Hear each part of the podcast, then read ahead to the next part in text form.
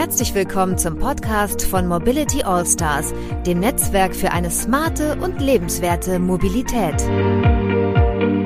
In unserem Podcast erfährst du, was Mobilitätsgestalterinnen und Gestalter gerade bewegt.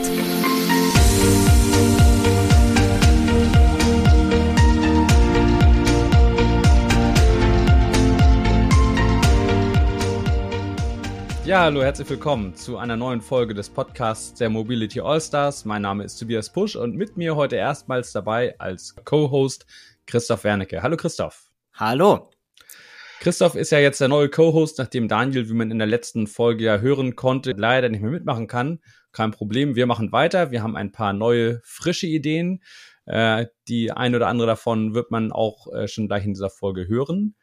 Was sich unter anderem aber auch ändert vom Modus her, ist, dass wir keine Verkehrsfunkfolgen mehr machen, sondern nur noch Interviews. Ähm, ich sage noch mal kurz ein paar Worte zu Christoph. Christoph, ne, du bist Gründer und Geschäftsführer der Boutiqueberatung Tangram Strategy Consulting.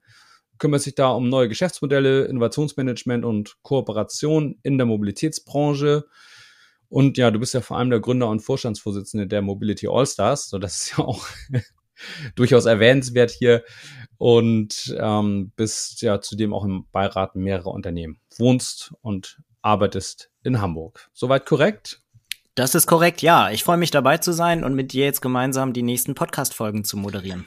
Und unser erster Gast heute, wir haben ihn schon hier, ist Jan Valentin. Moin, moin Jan nach München, richtig? Servus, ja, und moin, moin. Ja, genau. Ein fröhliches Servus nach München. Jan, ähm, wir haben dich eingeladen, weil du ja ähm, ja Wagniskapitalgeber bist, Venture Capitalist, ähm, allerdings auch nicht seit ewig. Du hast äh, einen großen Fußabdruck zuvor hinterlassen in der Touristik. Kannst du einmal kurz ein bisschen abreißen, was so dein, ähm, dein Werdegang ist beruflich? Gerne, ja. Also ich komme ursprünglich äh, eigentlich auch aus dem Journalismus, ähm, habe bei der Süddeutschen Zeitung also in den späten 90ern, Anfang der 2000er auch über äh, Mobilitäts- und Travel-Themen geschrieben. Ähm, habe dann ähm, allerdings den Weg in, in, in, ins Online-Geschäft gemacht, einige Reiseportale mit aufgebaut, bin dann am Ende auch bei Kajak ähm, äh, gelandet, dort fürs, ähm, fürs, fürs Paketreisegeschäft, dann mhm. fürs europäische Geschäft verantwortlich und dann dort auch für, für M&A und Firmentransaktionen äh, gewesen und habe in dem Zusammenhang mich dann auch so ein bisschen in die ganze Venture Capital Welt sozusagen einge, eingelernt und angelernt und äh, viele Fehler gemacht und auch die ersten Investments gemacht. Und die dann im Mobilitätsbereich war, Travel durfte ich natürlich ja, irgendwo ja. nicht. Ähm, und, äh, und seitdem jetzt eben auch in zu einer richtigen, zu einem richtigen ja, Venture Capital Fonds dann geworden, jetzt mit, mit Hauptsitz in Berlin. Und ähm, da machen wir sehr viel Beratung für Unternehmen, sitzen in einigen Boards und investieren natürlich auch in Mobilitätsunternehmen. Hausert Ennea heißt eure Firma, glaube ich, ne? Genau. Und seit wann machst du das? Seit drei Jahren, glaube ich, bist du da so hauptberuflich bei. Kommt das grob hin? Oder? Ja, vier inzwischen. Vier, äh, ah, ja, okay. vier davon jetzt fast eineinhalb Corona, also ist die Zeit vergeht, mhm. ja. Kannst du mir kurz ein paar Invests nennen, so von dir, die man kennt? Ja, ich denke, Bestmal kennt man ähm, in der Schweiz, äh, die im, im Bereich der autonomen Mobilität mhm. äh, sehr, sehr, ähm, sehr, sehr führend war. Natürlich haben wir auch ähm, dann im Bereich der, ähm, ähm, im, im Travel-Bereich Trivago wird jeder wahrscheinlich kennen, ja. äh, dass, äh, dass man äh, natürlich einen Börsengang gemacht hat, vielleicht jetzt gerade Donkey Republic in, in Kopenhagen gerade an die Nasdaq North gegangen, also oh. das Thema mhm. Bike-Sharing mhm. an der Stelle. Äh, das sind alles Investitionen, die die Gruppe Hauser de Nea heute gemacht hat, mhm. äh, beziehungsweise gemacht hat in der Vergangenheit. Ich bin jetzt, ähm, Seedfrog wäre ein weiteres Unternehmen, ähm, bei dem ich jetzt auf dem Board sitze und ähm, das äh, im britischen Markt im Grunde genommen so, ich sag mal, wirklich die Next Generation äh, Train Travel ähm, versucht zu sein und, und, und auch schon ist. Ähm, also ein wirklich komplett digitalisiertes Geschäftsmodell auch für den Bereich Zugreisen, das jetzt auch auf den Kontinent kommt. Das wären mhm. so ein paar Beispiele. Okay, ja, wir haben dich eingeladen, nochmal kurz zur Erklärung für das äh, folgende Thema, und zwar das lautet Mobilität aus Investorensicht. Und Christoph, das äh, machen wir nicht äh, so rein zufällig. Äh, erklär doch nochmal ein bisschen bitte. Ja, tatsächlich. Äh, Jan, du machst den Auftritt heute für unsere neue Reihe, die wir dann nennen äh, Puzzleteile der Mobilitätswende. Wir glauben nämlich, dass, dass es bei der Mobilitätswende um mehr geht als um Elektrofahrzeuge und Ladeinfrastruktur. Die Mobilitätswende am Ende des Tages wird radikal äh, die Art und Weise verändern, wie wir in der Stadt oder aber auch im Umland uns bewegen werden. Und ähm, deswegen geht uns die Mobilitätswende alle an. Und mit den Puzzleteilen der Mobilitätswende wollen wir jetzt äh, mit dem Mobility All-Stars Podcast eine neue Reihe äh, gründen, die sich diesen vielseitigen Facetten der Mobilitätswende widmet, vom Fahrrad bis zum Flugzeug, mhm. sage ich mal, und genauso vom öffentlichen Verkehrsmittel bis hin zum privaten Investor. Insofern freue ich mich, Jan, dass wir mit dir heute ähm, auf, äh, auf, auf Seiten der, der Investoren schon einen guten Vertreter haben. Und jetzt gleich zum Einstieg, äh, jetzt eins ins Gespräch, äh, gleich eine der kleinen Änderungen, die wir machen. Da hatte Christoph eine ganz coole Idee, finde ich. Christoph, wie wollen wir denn einsteigen? Ja, Jan, du kriegst jetzt von uns Begriffe und äh, bitte äh, kommentiere diese gar nicht, äh, sondern du bekommst äh, Antworten vorgegeben und musst dich entscheiden. Entweder oder. Ähm, es geht los, das müsste dir geläufig sein mit der klassischen Portfoliobewertung. Sell, also du erwartest fallende Kurse, Hold, ähm, du erwartest irgendwo stagnierende Kurse und Buy, du erwartest da großes Wachstum, ja? Gerne. Und äh, ich würde sagen, wir starten durch. Klassische Automobilhersteller. Lange Pause. Hold. Hold. hold. Ungeschnitten. hold. Nein, ich sag Hold. Anbieter von New Mobility, zum Beispiel Ridesharing. Buy. Mobility Tax, zum Beispiel Mobility as a Service. Clear Buy. Genau, das war jetzt alles einigermaßen einfach. Jetzt kommt aber, finde ich, was richtig Schwieriges, und zwar Elektroladesäulenbetreiber.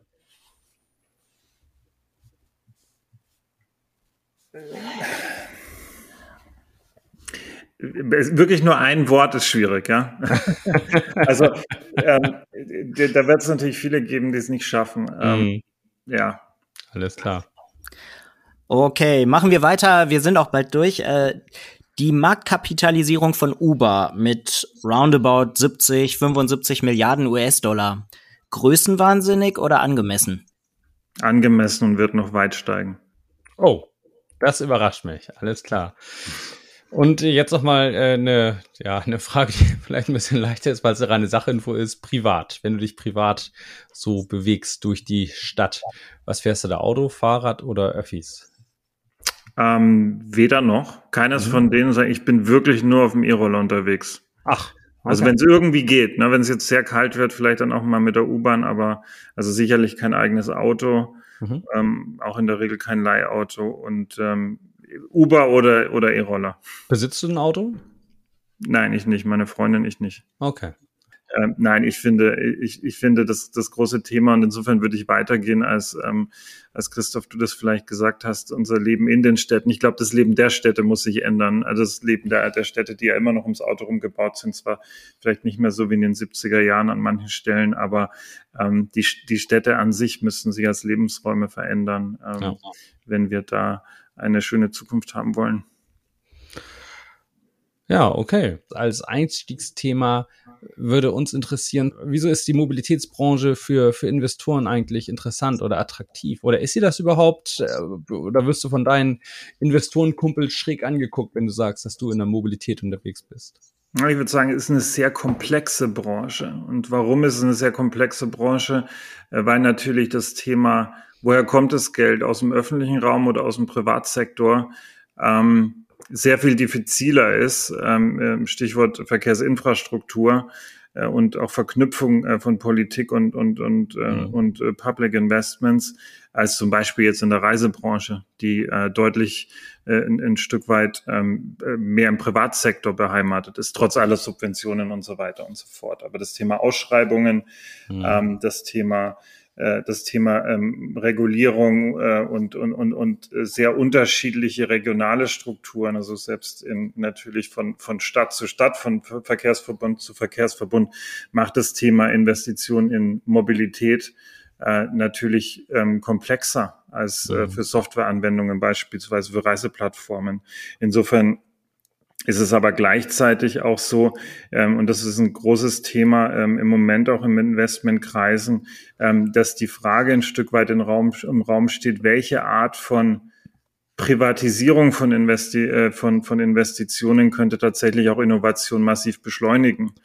Ähm, welche, welche Art von Ausschreibeverfahren, die nach öffentlich äh, Recht, nach öffentlichen Regeln erfolgen, blockieren in Wirklichkeit auch Innovationen.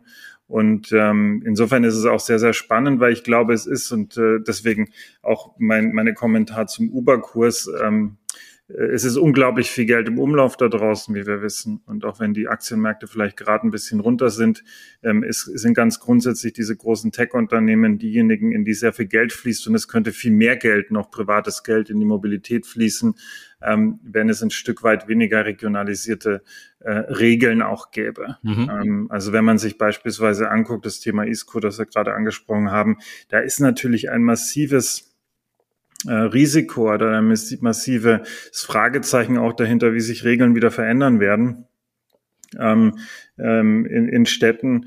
Ähm, und äh, das hindert natürlich Investitionen oder behindert auch Investitionen in dem Bereich, ähm, wenn man, wenn die Unsicherheit darüber herrscht, ob bestimmte Verkehrsmittel beispielsweise überhaupt so im Einsatz sein sollen oder nicht. Also schwer berechenbar, wenn die öffentliche Hand mitspielt oder mitmischt.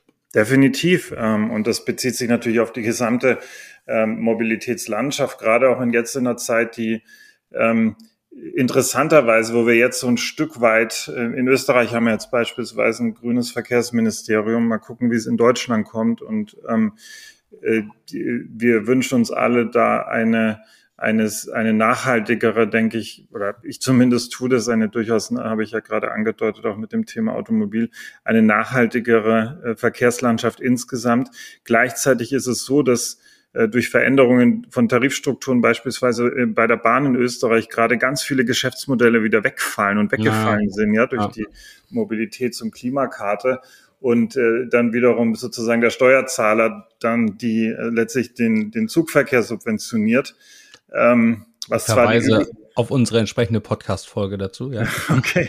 Und, und insofern, das sind natürlich, das sind natürlich dann Themen, die können sich im Vierjahrestakt ändern, ja. Und äh, wir haben es teilweise auch ähm, damit zu tun, die, also gerade jetzt im Bahnverkehr ist es, ist es natürlich vielleicht speziell äh, so, dass natürlich die Politik eine sehr, sehr große Rolle spielt und dass da auch ähm, alleine politische Veränderungen der Regierungen eine, eine große Veränderung mit sich bringen können, die dann auch Startups zum, ähm, zum ähm, gerade B2B-Startups die eben darauf angewiesen sind, dann zusammenzuarbeiten mit den großen äh, Carriern, mit den großen Providern, äh, da auch vor große ähm, Probleme gestellt werden können, gewissermaßen auch im Vierjahrestakt. Ja.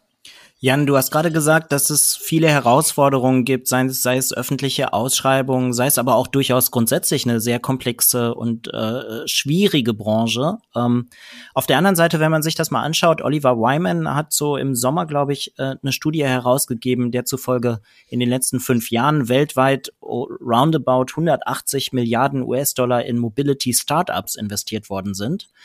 Und wenn man sich das dann mal anschaut, und das fragen sich, glaube ich, viele, ähm, die wenigsten verdienen ja wirklich Geld. Ähm, man braucht sehr lange, um irgendwo so ein Break-Even zu erreichen. Wie passt das eigentlich zusammen?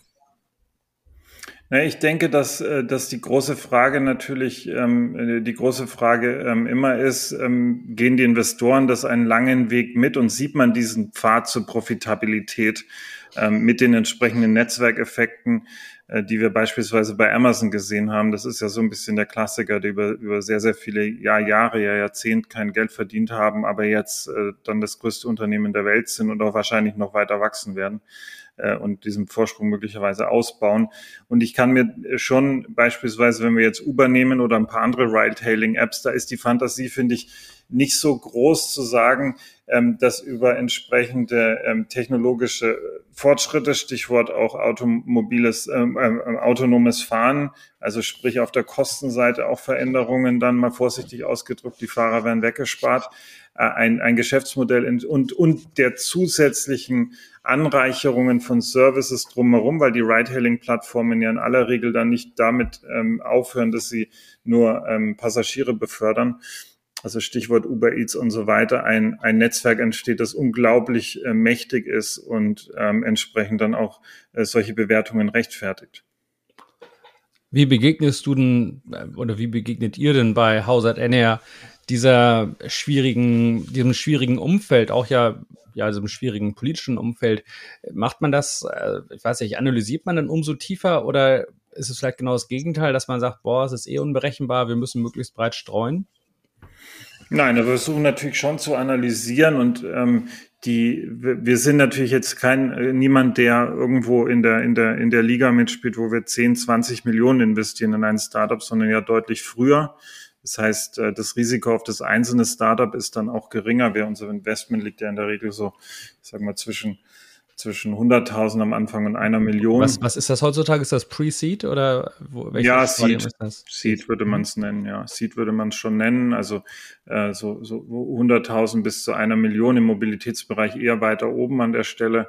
Mhm. Und ähm, da ist es natürlich aber schon so, dass wir uns genau angucken, wie ist am Ende der Markt dafür? Ganz klar, das ist, das ist ja, das ist im Grunde genommen eine der wenigen einigermaßen ähm, vorhersehbaren Dinge, die man dann bei so einem Startup kennt, nehm, nehm, äh, wenn es sehr früh ist, nehmen, dass man das Team kennt, kann man, kann man und muss man natürlich den Markt verstehen und auch verstehen, welchen Blick das Startup selbst auf den Markt hat. Also mhm. verstehen, verstehen Sie den Markt und auch wie er sich verändern wird. Und da spielt natürlich schon eine Rolle, ähm, wie, ähm, wie ist dann das, der Go-to-Market? Und wenn der Go-to-Market beispielsweise nur über, ich sag mal, zehn große europäische Bahngesellschaften ist, ähm, oder wäre, dann wäre das schon ein Fragezeichen beispielsweise für uns.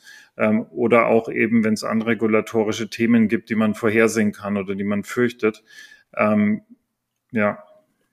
Fallen dir ad hoc vielleicht so, so, ein paar Tops und Flops ein, wo du sagen würdest, hey, wenn man mal so zurückblickt, eigentlich äh, von dem Startup, da haben wir alle viel mehr erwartet und auf einmal war es weg, ähm, wohingegen vielleicht ein anderes äh, alle positiv überrascht hat? Ja, ich muss leider da tatsächlich mit, mit einem anfangen, das ich jetzt auch am Anfang genannt hatte, ähm, weil, weil, und ich das ich auch nach wie vor für herausragend halte in der Technologie, ähm, das ja auch viele, viele Awards gewonnen hat. Also Bestmal ähm, in der Schweiz ist ja gerade, und es ist auch Publika, in die Insolvenz gegangen ist, ähm, die aber vorher über Jahre hinweg zum besten Tech-Startup der Schweiz äh, gekürt mhm. wurden, die von, vom World Economic Forum zu einem der Top, ich glaube 61 äh, damals ähm, Tech-Startups der Welt gekürt wurden. Ähm, und äh, das hängt damit zusammen, dass der Markt der autonomen äh, Shuttles und der, der, der autonomen Mobilität insgesamt zu so dieser Klassiker, man, äh, man, man, man sieht die Zukunft nicht richtig voraus, weil man eigentlich zu optimistisch ist, was sozusagen die, die nächsten fünf Jahre angeht und dann zu pessimistisch, was die 20 Jahre angeht.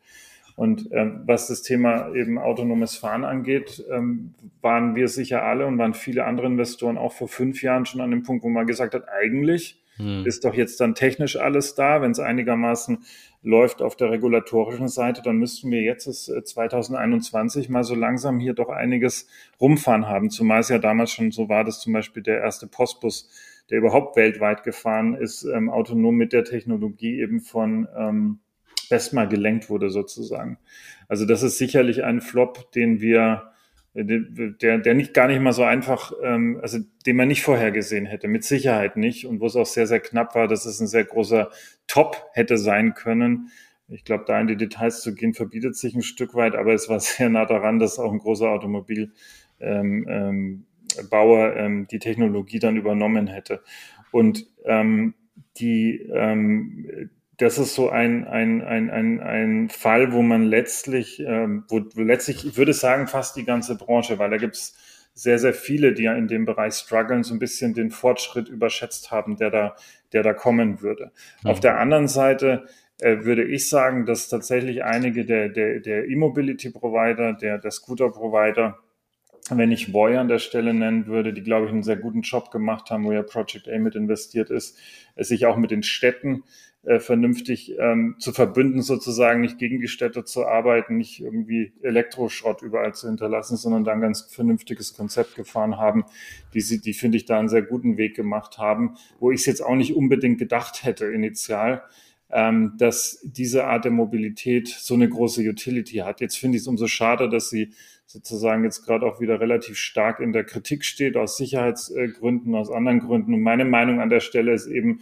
jetzt haben wir mal diese Pop-up-Fahrwege ähm, ähm, ähm, gemacht. Ja, bitte ähm, mehr davon und halt mhm. weniger Auto ja, in den Innenstädten, äh, wie wir es in Paris sehen, wie wir es in anderen Städten der Welt sehen. Aber ich glaube, da haben wir halt natürlich in Deutschland insbesondere eine, eine sehr, sehr starke Autolobby, die nicht nur, nicht nur auf Industrieseite, auch auf Konsumentenseite. Das ist völlig klar. Ihr habt selber gesagt, das Autofahren macht so viel Spaß. Ich weiß nicht, was es für Spaß machen soll, in der Stadt Auto zu fahren, aber ähm, das sozusagen die Denke ist mir da an der Stelle ehrlich gesagt mhm. falsch rum.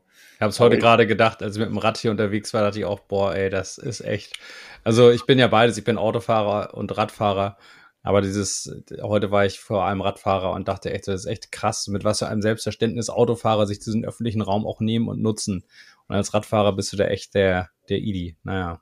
Ja, und umgekehrt ist es so, ich komme ja gerade aus Amsterdam, eben vom, mhm. vom World Passenger Forum und äh, Festival und ja. ähm, dort ist natürlich das Fahrrad ähm, das Verkehrsmittel schlechthin. Also da ist mhm. es mit dem Auto, ist man da eigentlich irgendwo ein bisschen fehl am Platz und ähm, ich glaube, äh, mit allen Parametern, die vielleicht auch makroökonomisch sind, ist das auch richtig so.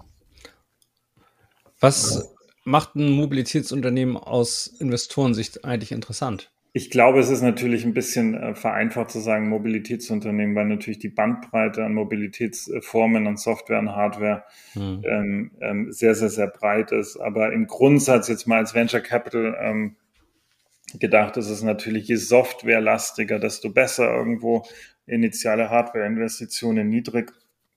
Ansonsten die Standard, und ich rede jetzt wirklich über Early Stage, wo wir halt, wo wir halt unterwegs sind, die Standardthemen, die für jedes andere Startup auch gelten, nämlich dass es ein Team ist von mindestens zwei Foundern, nicht einem, der eventuell am übermorgen keine Lust mehr hat oder der was anderes findet.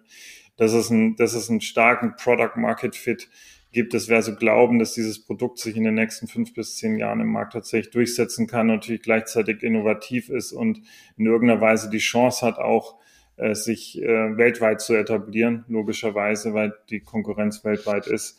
Ähm, dass es Unit Economics hat und eine Customer Acquisition, egal ob es B2B oder B2C ist, die, ähm, die, äh, die, die realistischerweise dann zu Profitabilität führt und zu hohem Wachstum.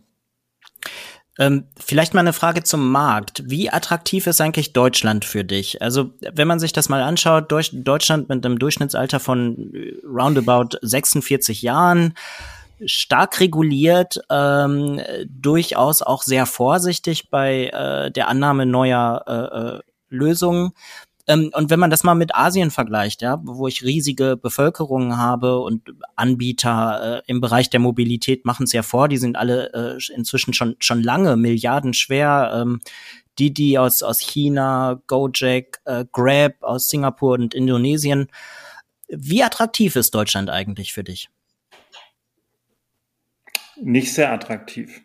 Tatsächlich nicht sehr attraktiv. Und ich habe das jetzt gerade wieder erlebt in der letzten Woche oder in dieser Woche, äh, wo wir mit, mit Seedfrog, das ist eben eines unserer äh, wirklich starken Investments, ähm, wie gesagt, Zugtickets in, in, in Großbritannien. Dort geht es darum, dass wir im, im Last Minute gewissermaßen Upsell von der, von der, von der Passenger Class, von der zweiten Klasse in die erste Klasse machen, damit große Erträge erzielen für die Bahngesellschaften, für sämtliche Bahngesellschaften in UK ähm, und natürlich einen wahnsinnigen Kundennutzen stiften, weil mancher Kunde Last Minute nochmal für sehr, für vergleichsweise dann niedrigeres Geld in die erste Klasse wechselt. Und teilweise gibt's, es gibt also ohne Ende auf Social Media dann Clips von, von Leuten, die tanzend äh, sich freuen, dass sie das jetzt machen konnten. Und die ganze Erfahrung ist sehr digital und toll. Ähm, und jetzt sprechen wir dann weltweit gerade mit äh, verschiedenen Bahngesellschaften, ich muss sagen, im deutschen Markt, im deutschsprachigen Markt insgesamt, obwohl wir die dann auch alle so ein bisschen kennen und ähm, mit denen auch die gleiche Sprache sprechen, ist der Vertrieb tatsächlich am schwierigsten, weil die Innovation, äh, die Innovations, äh, der Innovationswille ähm, in anderen Geografien, wir hatten jetzt Taiwan, Japan, ähm, wir, wir, wir haben selbst auch in den Niederlanden äh, größer ist. Und jetzt hattest du das Thema ähm, Alter der Bevölkerung angesprochen. Es war just gestern in den Niederlanden auch ein Thema, so der Blick auf Deutschland insgesamt. Ähm, tatsächlich auch eine, wo man sagt, das ist eine, ist eine alte Bevölkerung, der fehlt dadurch auch die, der Innovationswille und das eben gekoppelt mit dem mit, dem, mit der extremen Fragmentierung ist es, ist es erstmal, mhm. wenn wir mit Startups sprechen und die sagen, ja, wir wollen in Deutschland ähm, erfolgreich und groß werden, dann sagen wir eigentlich im Moment mal, ja, ist gut und ihr seid hier, macht auch irgendwie Sinn, dass ihr natürlich hier vielleicht Marktaccess habt, wie ihr ihn jetzt momentan in Asien noch nicht habt, aber ihr müsst im Grunde genommen ähm, international gucken und wir könnten auch andere Geografien ansprechen wie Lateinamerika, wo sich ja. beispielsweise im Bereich, nehmen wir mal den Bereich des Busverkehrs in Lateinamerika, also was das dort für eine Qualität hat mhm. äh, in Brasilien, äh, das ist, äh, das ist, äh, ist, ist, ist nicht vergleichbar. So toll natürlich auch äh, Flixbus seinen Service äh, macht, aber da haben wir das, das andere Problem, was ein bisschen ja eigentlich fast dann schizophren ist, wenn man sich Überregulierung in gewisser Weise anguckt und haben auf der anderen Seite Monopole, denen halt eine eine, eine Nicht-Innovation, ich spreche jetzt nicht von Flix Mobility, die sicherlich nicht, die sind sehr innovativ, aber ich sage mal, sie müssen nicht, sie müssen nicht morgen einen besseren Service anbieten ähm, als ein anderer, weil da keine ja. fünf anderen Busse mit, ja. mit, mit, einer anderen Farbe mehr stehen und das per se hemmt dann Innovation. Im Bahnverkehr ist es nun mal ähm, offenkundig auch so. Welche Rolle spielt denn eigentlich das Thema Klimaschutz bei euren Investitionsentscheidungen? Ist das zentraler geworden oder kann man das nach wie vor doch etwas vernachlässigen? Also das Thema Klimaschutz und Klimasicherheit in der Zukunft ähm, ist eines, das aus keiner Diskussion mehr wegzudenken ist, ähm, mhm. das auch in der öffentlichen Diskussion natürlich eine ganz große Rolle spielt. Jetzt kommt aber ein spannender Punkt hinzu und ähm, der ähm, äh, CEO von Flixbus hat in, in, in Amsterdam gerade eine Zahl genannt an, auf der Bühne, die ich sehr spannend fand, die ich vorher nicht kannte. Er sagte, wir haben hier ja diese Kompensation bei jeder mhm. Busfahrt. Das sind 50 Cent.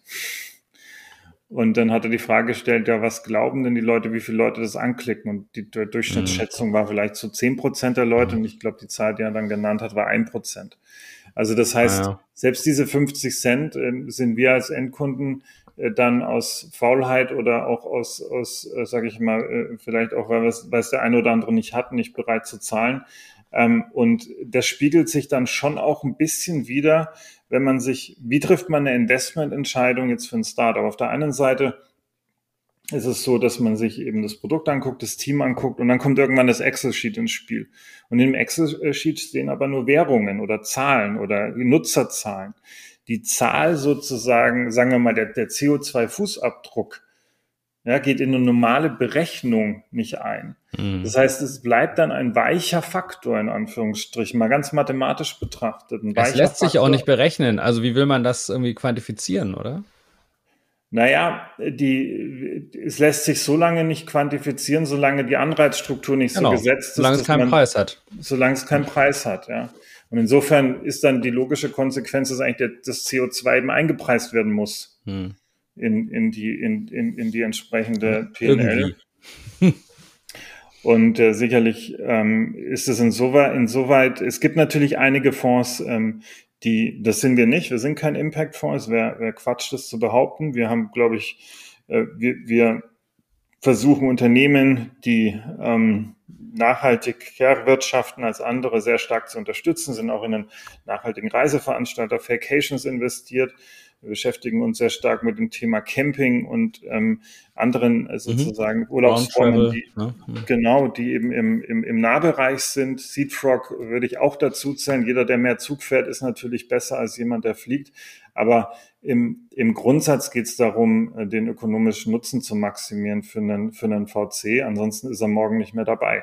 Und so, so leben wir ja alle in gewisser Weise. Mhm. Aber im VC-Business ist es natürlich, da das Geldverdienen an erster Stelle steht, noch, äh, ich würde da gern was anderes sagen, aber ähm, wir sind, wir sind nicht an dem Punkt als Gesellschaft und als, als Industrie an der Stelle, wo wir sozusagen mit harten Metriken uns da auch messen können und mhm. sagen können, deswegen ähm, machen wir es besser. Was jetzt schon Positiv ist, denke ich, dass eben nachhaltigere zumindest Formen der, der Mobilität natürlich wettbewerbsfähiger werden, immer mhm. wettbewerbsfähiger werden über die Zeit und dadurch dann auch ähm, interessant werden. Aber das ist letztlich momentan der einzige Weg dahin.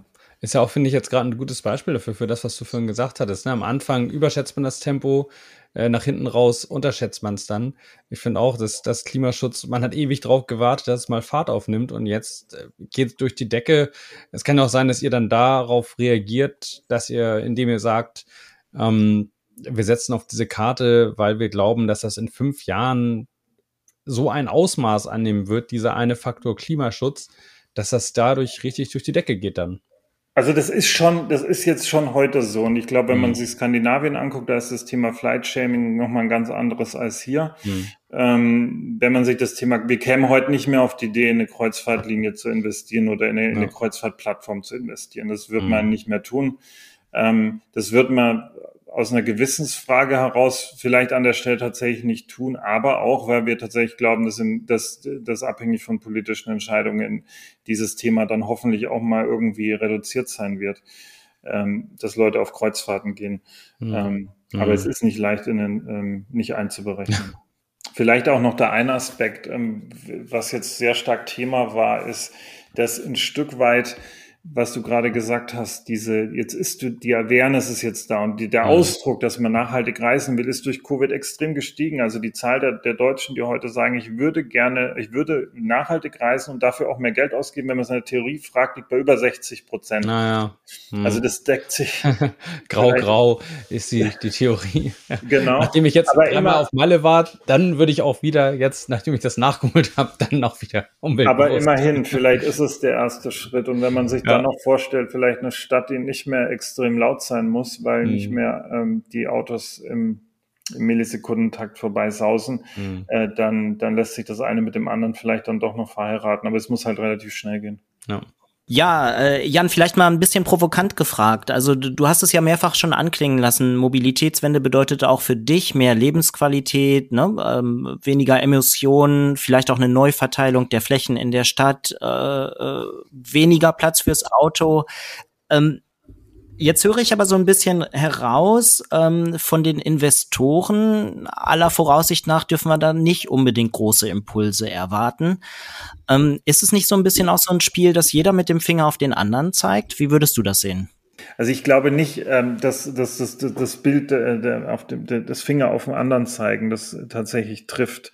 Jetzt analytisch, äh, analytisch gesagt, was sozusagen Investmententscheidungen in, in Startups heute hauptsächlich beeinflussen, ist die PNL, ist das, was, der, was das Unternehmen am Ende verdienen wird, hoffentlich, weil ansonsten ähm, ist sozusagen auch der, das, was, was der Auftrag eines VCs ist, nämlich Geld zu erwirtschaften für seine Investoren, natürlich ein, ein Stück weit verfehlt. Ich glaube, dass es aber Auftrag ähm, auch der VCs ist ähm, und vielleicht zumal der VCs, weil sie sich natürlich jeden Tag mit der Zukunft beschäftigen, anders als ähm, anders als das in anderen äh, Leute in anders, anderen Berufszweigen tun und vielleicht auch ein Stück weit anders als es Politiker tun, die sehr stark in ihrem Vierjahreszyklus leben und auf der anderen Seite auch im Tagesgeschäft Probleme lösen. Unser Ziel, unser, unser, unsere Aufgabe als VCs ist es natürlich in die Zukunft zu gucken. Und wenn man, wenn man äh, betrachtet, dass man da eigentlich nur eine Möglichkeit hat, und da kommen wir ja vielleicht gleich zu, was sind dann die verschiedenen Faktoren, die die Mobilität eben auch nachhaltiger machen können für die Zukunft, dann ist es schon unsere Aufgabe, die auch gedanklich mitzuentwickeln ein Stück weit. Und ich glaube schon auch, dass wir das tun. Ja, also die, die Aussage, dass ich sage, das Thema, ähm, das Thema äh, Sustainability, Nachhaltigkeit lässt sich nicht in den Businessplan einpreisen, ohne dass es in den Preis eingepreist ist der jeweiligen Services, heißt nicht, dass es nicht auch Aufgabe von uns mit ist. Und ich glaube auch, dass wir das entsprechend tun, ähm, an, an, an Projekten mitzuwirken, die auch gedanklich mit zu beeinflussen, die eben das Leben insgesamt in der Zukunft nachhaltiger machen. Ähm, und jetzt wenn, wenn man sich anguckt, diejenigen Investoren, die in Deutschland ähm, besonders vocal sind, dann gibt es einige, die an der Stelle durchaus auch, äh, ne, auch, auch der größeren Investoren, auch in den USA, die da eine Vorreiterrolle einnehmen. Man darf sich nur immer nicht äh, sozusagen, das wollte ich damit oder will ich damit auch sagen, sozusagen der Illusion hergeben, es würde irgendein Investor das nur deswegen tun, weil weil er dann da, dadurch die Welt besser macht. Das hm. können sich die allermeisten nee. ähm, Investoren leisten. Das darf man, glaube ich, auch nicht erwarten. Aber wenn ich das, ich weiß nicht, ob ich das richtig rausgehört habe, ich formuliere mal einen Satz, du musst mal sagen, ob der stimmt. Also eigentlich Gerne. ist es ja so, dass ein VC immer in seiner Logik bleiben wird, ist ja auch klar, ist ja auch sein Job, wenn man so will, oder seine Rolle. Und es liegt so ein bisschen an der Politik vielleicht, dafür zu sorgen, dass äh, bestimmte Modelle in VC-Logik attraktiver werden. Stichwort Geld. Ähm, Ja, es ist, liegt aber, es ist aber umgekehrt, geht schon auch die Verantwortung wiederum an die VCs, ähm, nicht nur wie jetzt das vielleicht Frank Thelen gemacht hat, für die, für die Wahl der FDP zu votieren, damit dann eben leichter Geld verdient werden kann, sondern und, und das sehen wir ja aber auch. Und jetzt, da oute ich mich wahrscheinlich jetzt dann auch gleich mit einer Farbe. Aber es ist eben mhm. so, dass, dass, dass eben die, dass, dass VCs sich eben gerade mit denen, wenn wir jetzt mal Deutschland betrachten, mit diesen beiden jetzt gerade führenden Parteien, also zwar Kleinpein, aber die jetzt quasi die Koalitionsverhandlungen mhm. am geführt haben. Die einen assoziieren sich da und die anderen assoziieren sich da. Das ist auch gar nicht so wahnsinnig schlecht. Und das heißt schon auch, dass die VCs ähm, VCs sind ja gerade, wenn es ums Early Stage geht, nicht nur reine Geldgeber, die irgendwie mal Geld reingeben und dann nach ein paar Jahren gucken, was rauskommt, sondern sie entwickeln nachhaltig ähm, Produkte mit. Ja, ähm, das ist ähm, am, am Anfang ist das ist das Inhaltliche eines VC. Das ist auch das, was uns im Übrigen sehr reizt, dasjenige, was es spannend macht. Und ich glaube mhm. schon, dass wir dann auch die Politik natürlich mit beeinflussen, im eigenen Interesse natürlich, dass bestimmte Lösungen sich sich sich leichter durchsetzen können aber das mit einer gewissen Gesamtverantwortung ähm, verbinden. Das sehe ich schon an einigen Stellen. Wenn wir jetzt mal die FDP, du, du hast einfach die Farbe mal in den Raum gestellt, ich will es mal aufgreifen. Wenn man die FDP nimmt, äh, die haben zumindest im Wahlkampf ja durchaus auch gesagt, wir müssen ähm, viel mehr mit äh, CO2-Abgaben äh, regeln. Wie siehst du das? Ist das eine Chance vielleicht auch aus Investorensicht? Ich glaube schon. Ich glaube schon, dass eine, Einpreisung an der Stelle durchaus auch eine, eine Notwendigkeit ist. Ich glaube nicht grundsätzlich, dass der Markt alles regeln kann, aber dass man, dass das durchaus ein Mittel mit sein muss, ja. Wir sind jetzt mal so ganz global gesprochen, also so viel ich weiß, hat ja jeder VC irgendwelche Investitionshypothesen oder vielleicht kann man dazu auch einfacher sagen, eine Brille, durch die er so die Welt betrachtet. Was sind das äh, bei dir oder bei euch für Punkte? Also ganz grundsätzlich sind das natürlich so, so, so ein paar äh, gängige, gängige Begriffe, die man im Grunde genommen ähm, auch an, an vielen Stellen äh, bei euch hört. Das ist das Thema der Shared Mobility, das ist das Thema der Connected Mobility, das mhm. ist sicherlich auch das Thema der elektrischen Mobilität, immer in der Frage dann auch, äh, wie ist es sogar dann ganzheitlich dann auch mhm. besser als der Verbrennungsmotor. Ähm, und ähm, das ist auch ein Stück weit, und da würde ich ein bisschen über autonom hinausgehen, es ist ein Stück weit die Thematik, ähm, die wir generell auch auf Branchen anwenden, dann komme ich spezifischer auf uns, wo wir sagen, es gibt im Grunde genommen so vier Meta-Themen, die die Gesellschaft gerade verändern.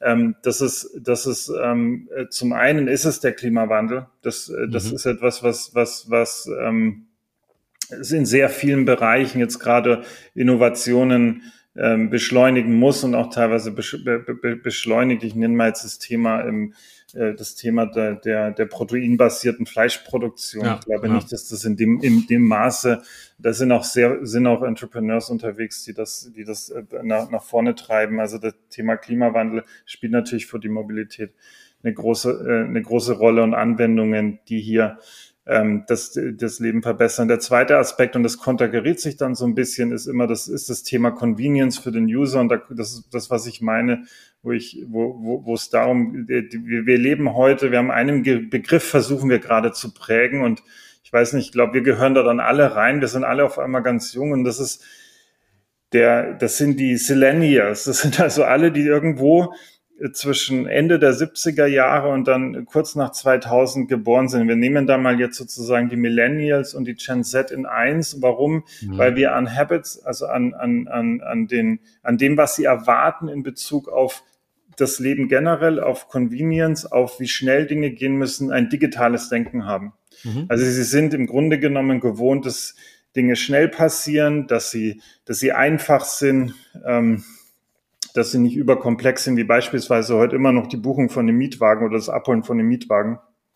Und wir werden sehen, dass Anwendungen, die dieser Generation äh, nicht, äh, nicht entsprechen, verschwinden werden, dass die keine mhm. Chance mhm. haben werden auf dem Markt, weil diese, diese Kohorte jetzt dann die nächsten, ähm, äh, die nächsten äh, Jahrzehnte ähm, bestimmt. Also das ist für uns ein ganz, dieses Thema Convenience ist ein, ist ein sehr zentraler Faktor. Inwieweit ähm, schafft es ein Startup im Mobilitätsbereich auch den, den Komfort für den Kunden zu verbessern? Inwieweit passt es an dritter Stelle in die, in die E-Commerce-Landschaft an sich hinein? Das ist ein vierter Punkt für uns. Mhm. Ähm, und, ähm, und, und, und, und äh, dann sprechen wir auch noch davon, und dann, dann nennen wir es auch die Four Cs im Englischen, mhm. ähm, ähm, sprechen wir darüber, dass sich ähm, auf, einer, auf einer kulturellen Ebene sozusagen im, im Metatrends äh, verändern, Stichwort Empowerment äh, von Minderheiten, Stichwort ähm, Stichwort ähm, die äh, ähm, äh, das Thema äh, Frauen versus Männer auch in der Berufswelt und auch dort gibt es im Mobilitätsbereich äh, Themen, ähm, die heute eben entsprechende Rolle spielen. Das sind so ein bisschen unsere spezifischen Kriterien an der Stelle. Nennst du noch einmal kurz die vier Cs? Also, also die Four Cs für uns sind Climate, Culture, Convenience und Commerce. Okay. Jan, letzte Frage nochmal. Äh, wir erwischen dich ja quasi kurz nach deiner Rückkehr vom Passenger Festival in Amsterdam. Da warst du, glaube ich, zwei oder drei Tage. Vielleicht kannst du uns da mal ganz brühwarm mitteilen, was sind so deine Eindrücke von diesem Festival? Man hört ja wahrscheinlich viel Branchengeflüster, neueste Entwicklungen, hast vielleicht auch ein paar Impulse mitgebracht. Was ist so dein Eindruck? Wo steht die Branche? Wo geht's hin aktuell? Ja, es, es heißt ja so, sogar World Passenger Festival, so, mhm. so ähm, selbstbewusst sind wir in Europa dann scheinbar noch, aber es waren tatsächlich nur Europäer dabei, ein paar okay. Kanadier, ein paar Asiaten. Ähm, die, die Branche steht schon an einem, an, einem, an einem schwierigen Punkt, glaube ich, weil wir, weil wir auf der einen Seite diese Innovation, von denen wir gerade gesprochen haben, alle, alle brauchen und alle, ähm, alle irgendwo auch kommen sehen und wissen, dass es passieren muss, weil eben die Mobilität irgendwo 25 Prozent insgesamt dann äh, auch zum, zum Klimawandel beiträgt, weil sie keinen Spaß macht, weil man im Stau steht, äh, weil es teuer ist und so weiter und so fort mhm. und weil einfach der, der, auch eben die Customer Experience nicht besonders toll ist. Im Übrigen auch die Customer Experience nicht toll ist äh, in, in, in Internetanwendungen, wie neueste McKinsey-Studien zeigen, die da in Amsterdam äh, äh, auch ausgestrahlt wurden, dass sozusagen andere Sektoren äh, weit fortgeschritten sind, selbst was Softwareanwendungen angeht. Ja. Und Dazu kommt eben der große Infrastrukturanteil, die Abhängigkeit von der Infrastruktur, die es heute völlig verunmöglicht, diesen komplett äh, seamless Trip oder wie man es auch immer nennen will, äh, zu ermöglichen, wo man im Grunde genommen sich nicht mehr um viel kümmern muss, sondern eigentlich eine App in der Hand hält, die aufgrund der Services, die dann wirklich connected wären, vom Zug bis hin zum am Ende zum, zum Leihfahrrad, äh, sich keine großen Gedanken mehr machen muss darüber, wie man fortkommt. Und ähm, die Dinge greifen heute genauso wenig, beinahe genauso wenig ineinander wie vor fünf oder zehn Jahren. Was sich verändert hat, ist, dass beispielsweise die Stände jetzt auf so einem, so einem, so einem Festival nicht mehr von den, den, den großen Dinosauriern der, sag ich mal, 90er Jahre beherrscht werden, wo dann Amadeus dort beispielsweise stand, äh, sondern schon von Softwareunternehmen, die Dinge verändern, wie Skills oder wie auch unsere Seedfrog-Jungs, ähm, die tatsächlich eine andere User Experience dann auch schaffen. Ähm, aber gleichzeitig ähm, habe ich schon auch vernommen, sehr viel, ähm, naja, also wir sind lange nicht da, wo wir sein wollen würden. Wir können, wir wissen bei der Deutschen Bahn eben nicht, wie viele Leute in den Zug steigen oder wie viele da drin sind. Und wir können das auch nicht so genau sagen. Und wir wissen eigentlich auch nicht so wirklich, wie wir das ändern werden. Mhm. Und äh, natürlich sind wir dann abhängig von 10, 15 Jahren Investitionen in, in Bahnprojekte. Ja. Parallel dazu ist es so, dass der Flugverkehr, glaube ich, nicht in dem gleichen Maße sehr schnell zurückkommen wird. Also es ist ein bisschen, es, es ist einerseits überall zu spüren, dass, äh, dass, ich, dass es Dinge verändern müssen und gleichzeitig, glaube ich, ist auch innerhalb der Branche ein Generationswechsel nochmal notwendig, um den auch ja. wirklich durchzuführen. Das glaube ich auch. Hm. Naja. Den Ernst der Lage nochmal erkennen und auch ein frisches neues Denken reinbringen, ne? Und Leute, die Bock haben, was zu verändern. Ja, die, die, die vielleicht auch wirklich von dem, von der, die selbst so das, das, also ein Beispiel, ein, ein Thema, was sehr stark diskutiert wurde. Warum fahren Züge immer noch nach Fahrplan? Warum ist es nicht so, dass sie nach Demand fahren? Und da gibt es mhm. Ansätze mhm. zu. Natürlich ist das jetzt sehr vereinfacht von mir dargestellt. Das geht nicht immer. Aber ähm, diese, diese fixe, starre ähm, äh, mhm. äh, äh, Fahrplanlogik ähm, beispiels, äh, beispielsweise war ein großes Thema, das natürlich dann auch, und dann sind die Verkehrsverbünde nicht verknüpft, ähm, mhm. die Technologien dahinter sind 30 Jahre alt. Das ist es sehr schwierig, vieles, vieles vernünftig ähm, umzusetzen, so dass wir einfach in Städten leben, wo man dann, und darum geht's doch am Ende, diesen den Individualverkehr, wo einer im Auto sitzt, aber dafür eben mhm. die Autos in der Schlange stehen, ähm, ähm, ein, Stück weit ähm, reduziert. Und ich glaube, da und dann vielleicht der, der letzte Haken da zum Thema Politik, da geht's halt nicht nur über irgendwelche Abgaben, sondern da geht's auch um Planung und, und, und, und darum, ein Konzept davon zu haben, wie man in der Zukunft leben will, das halt anders aussieht. Um Vision. ja. Aber ich glaube auch, man braucht, was wir brauchen, ist ein Geist des Hinterfragens. Ne? Und dieser Geist, also des Hinterfragens bestehender Dinge und Logiken und äh, Gewohnheiten. Und wahrscheinlich wird der Weg auch über viel Zerbruch führen, um es dann aber auf irgendeine Weise neu und, und besser zusammenzusetzen. Christoph, du noch irgendwelche Fragen am Start? Ich habe keine Fragen mehr. Vielen Dank, lieber Jan. Mir hat sehr viel Spaß gemacht. Ja, mir auch. Mir auch. Und äh, ja, gern wieder. Super. Also, Jan, vielen Dank. Wir hauen dich wieder an, wenn wir neue Fragen haben. Tschüss. Alles klar. Tschüss. Ciao.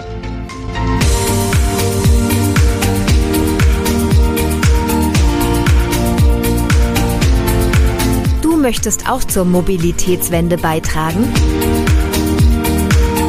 Dann bist du bei Mobility Allstars genau richtig.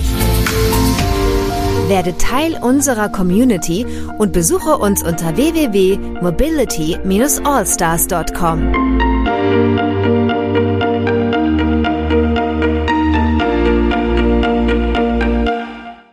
Dieser Podcast wurde produziert von Wortlieferant.de